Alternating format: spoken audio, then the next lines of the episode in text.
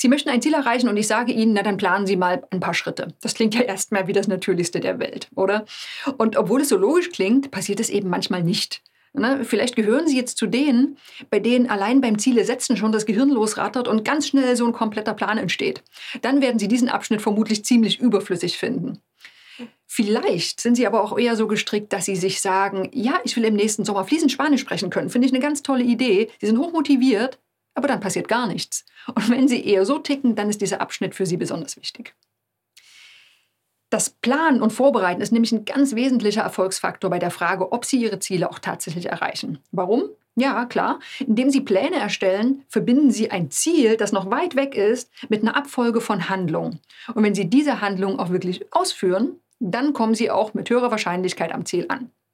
Ich sage bewusst nicht, sie kommen garantiert an. Schließlich gibt es auch noch äußere Umstände, auf die sie keinen Einfluss haben. Ne? Das ist der gebrochene Fuß beim Marathon oder ein Einstellungsstopp bei ihrem Traumarbeitgeber. Da können sie vorher noch so gute Pläne gemacht haben. Über alles können sie einfach nicht bestimmen.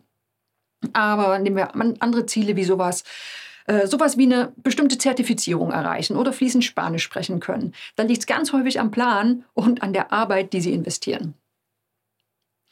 Laut Studien hat übrigens ein gut durchdachter Plan eine Menge Vorteile. Erstens, die Wahrscheinlichkeit, dass Sie Ihr Ziel erreichen, wird erhöht. Zweitens, die wahrgenommene Selbstkontrolle wird verbessert, dieses Ich habe das in der Hand Gefühl. Und drittens erhöht sich die Gesamtleistung um mindestens 10 bis 25 Prozent. Und das ist schon was. Und ich habe sogar noch ein paar mehr Vorteile für Sie. Mit konkreten Plänen können Sie ganz einfach vage Absichten, die noch so ein bisschen diffus sind, in tatsächliches Verhalten umwandeln.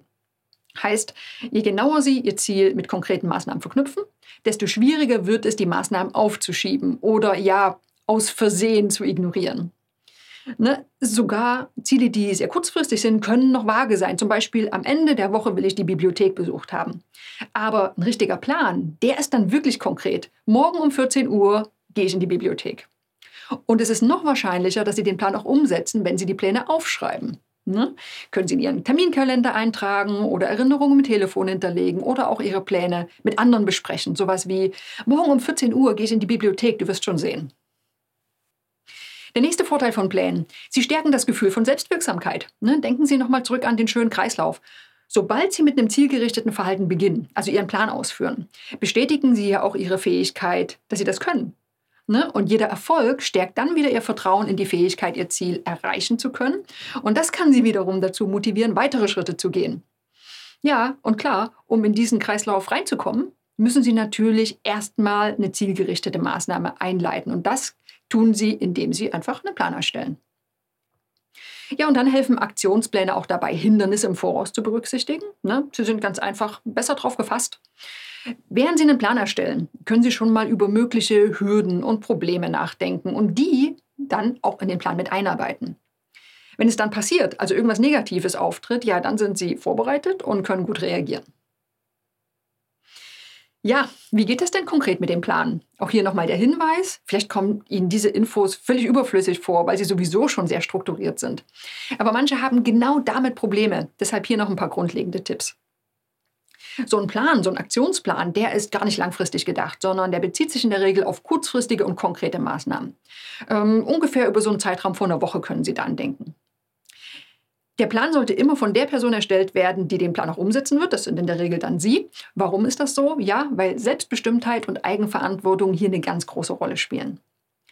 Dann wichtig, ganz, ganz spezifisch sollte der Plan aussehen. Also was, welches Verhalten soll ausgeführt werden? Wie viel, in welchem Umfang bzw. welcher Qualität?